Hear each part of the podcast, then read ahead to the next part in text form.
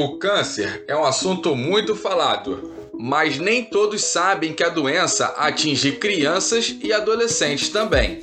Você sabia que o câncer nos mais jovens é diferente dos diagnosticados nos adultos? A informação sobre o assunto é essencial para o diagnóstico precoce e para preservar vidas. Acompanhe agora o Momento Saúde Naval com a capitão tenente médica Mayra Luquezzi, oncologista pediátrica do Hospital Naval Marcílio Dias. Olá, Aqui é a capitã tenente médica Maíra Luquezzi. Eu sou oncologista pediátrica do Hospital Naval Marcílio Dias.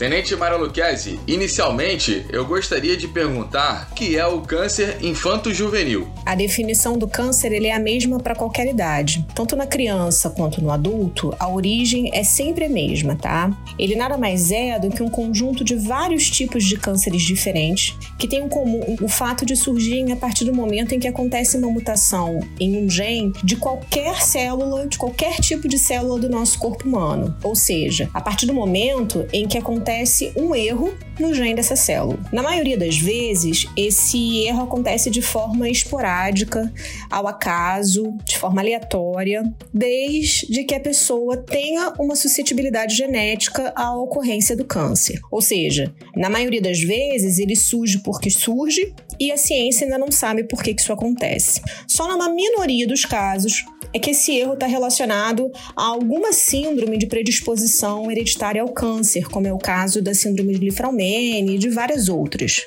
Nesses casos, o gene ele é herdado através de uma herança familiar. Então a conclusão que a gente chega é que o câncer ele é uma doença genética, mas nem sempre ele é uma doença de transmissão hereditária. De qualquer forma, tanto se acontecendo de forma aleatória quanto acontecendo de forma hereditária, a partir do momento em que esse erro acontece, a célula passa a acumular vários outros tipos de mutações diferentes.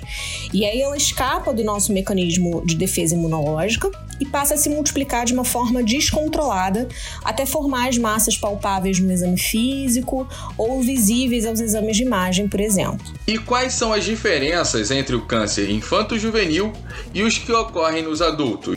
Como a gente já discutiu, a base de formação é a mesma, mas as diferenças são inúmeras. E elas vão desde a biologia da célula até o prognóstico da doença. No adulto, por exemplo, a célula que fica doente, na maioria das vezes, é uma célula madura, uma célula já bem diferenciada, e geralmente ela é do tipo epitelial. Então, os tumores mais frequentes no adulto são os tumores da pele, os da próstata, os da mama. Já na criança e no adolescente, a célula que fica doente é uma célula mais primitiva, mais indiferenciada e embrionária. Ou seja, é uma célula que ainda não atingiu a sua maturidade. Então, nessas crianças e adolescentes, os tipos de cânceres mais comuns são as leucemias, os tumores do sistema nervoso central e os linfomas. Uma outra diferença é que nos adultos, as células doentes geralmente se multiplicam bem mais devagar ao longo dos anos. Elas têm uma evolução mais lenta até surgirem os primeiros sinais e sintomas. Então, ao diagnóstico, os adultos tendem a ter diagnósticos que são feitos mais tardiamente, mas com doenças mais localizadas. Já nos mais jovens, a célula se multiplica de uma forma muito mais acelerada do que no adulto. E eles não têm o tempo de vida que um adulto tem, né?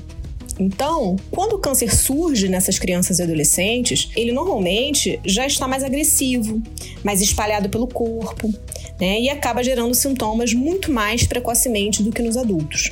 Só que apesar da, da carga de doença ser maior nos, nos pacientes mais jovens, a vantagem é que as crianças e adolescentes são muito mais sensíveis ao tratamento do que os pacientes adultos. Né? Essas crianças elas tendem a responder melhor ao tratamento e aí com isso acabam tendo um prognóstico melhor e com mais chances de cura. Como o adulto acaba sendo diagnosticado mais tarde e a sua célula acaba multiplica se multiplicando mais devagar, em geral, eles respondem pior ao tratamento em comparação com a criança, e aí a sobrevida acaba sendo mais insatisfatória quando a gente compara né, esses dois grandes grupos de pacientes. Tenente, existe algum fator de risco para esses tipos de cânceres? É possível preveni-lo com as mesmas medidas que são usadas nos adultos? A única relação de causa e efeito que está bem estabelecida para o câncer é, infantil no momento é a síndrome de predisposição hereditária ao câncer. Então, a criança ela pode herdar e nascer com alguma síndrome que aumenta o risco dela desenvolver o câncer ao longo da sua infância, como é o caso da síndrome de Li-Fraumeni, da neurofibromatose do tipo 1, da síndrome de Beckwith-Wiedemann e de várias outras. Então, quando a criança é sabidamente portadora de algumas dessas síndromes, vale a pena o médico fazer o rastreamento com alguns exames de imagem ou com exames de sangue específicos de tempos em tempos, para tentar pegar o câncer ainda numa fase bem precoce. É uma ferramenta que já está bem estabelecida, e isso para qualquer paciente, tenha ele uma síndrome genética ou não, que é fácil e simples de ser feito é o teste do olhinho para o diagnóstico precoce do retinoblastoma. Então esse teste ele deve ser feito na maternidade e ele deve ser feito nas consultas de rotina com um pediatra. Agora, quanto àqueles fatores de risco ambientais relacionados ao estilo de vida que são muito comuns no adulto, como o etilismo, o tabagismo, por exemplo, esses fatores, eles não funcionam muito bem na pediatria. Eles não aumentam o risco da criança desenvolver o câncer.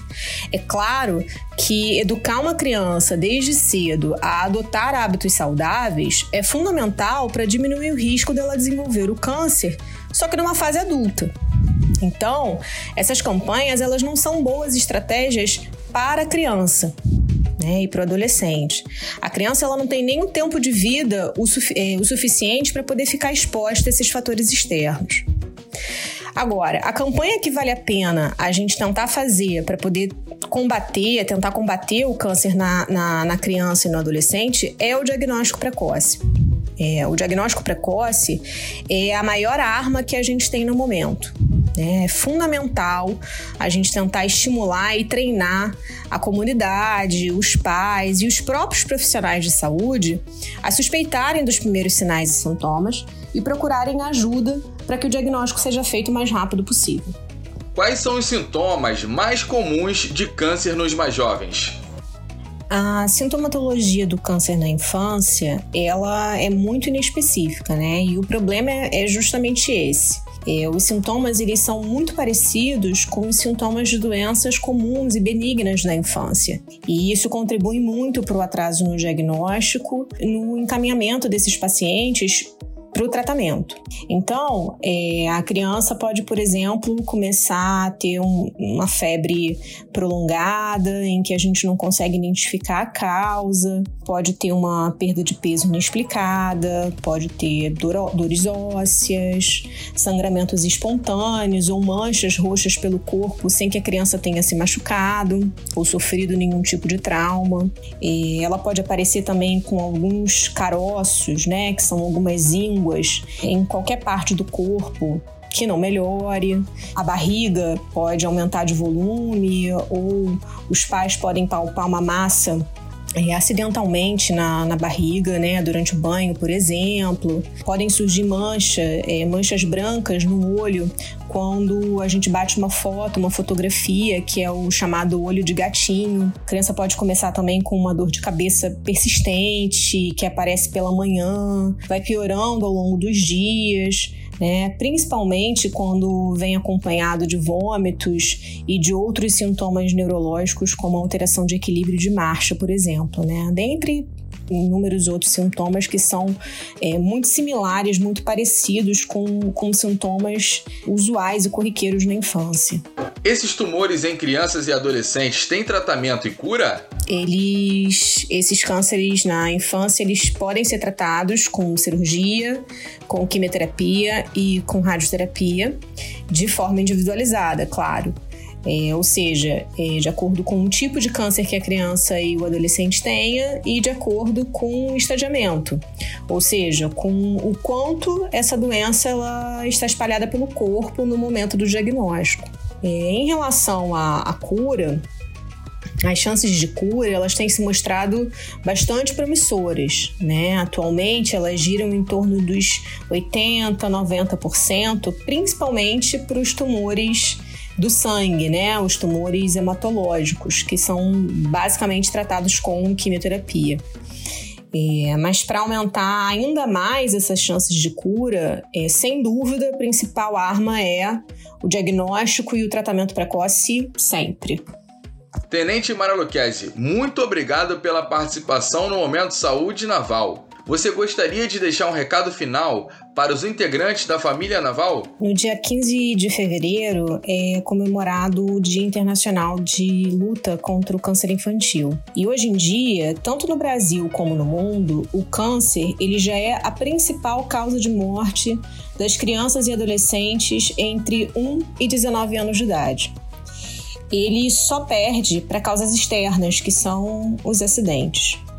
Então, esse espaço que a gente está tendo aqui é, é muito importante para que a gente possa se conscientizar de que o câncer na criança existe, que ele pode acontecer em qualquer criança e de qualquer faixa etária, que ele não deve ser encarado como uma sentença de morte e que, principalmente, a criança não deve ser encarada como um mini adulto. É, a criança ela tem particularidades que devem ser levadas em consideração e que devem ser respeitadas. É, os jovens, eles normalmente têm tumores mais agressivos, mas o seu corpo, ele não é tão sofrido quanto o de um adulto. Eles tendem a responder melhor ao tratamento, a serem mais resilientes frente à doença e a cura é possível. Então, o que precisa ficar na nossa mente é que quanto mais cedo a gente diagnostica, mais rápido a gente tende a começar a tratar. Então, menos agressivo e menos tóxico o tratamento vai tender a ser. E aí as chances de cura aumentam e os riscos de sequelas futuras da própria doença ou relacionadas ao tratamento diminuem bastante. Então, é, a, a, mensagem final que eu quero deixar é que o diagnóstico precoce ele é muito importante, é, ele deve ser levado em consideração para a gente tentar reverter essa, esse cenário atual. Acompanhe todos os episódios do Momento Saúde Naval no nosso site. Acesse www.saudenaval.mar.mil.br e aguardem que em breve divulgaremos os próximos áudios.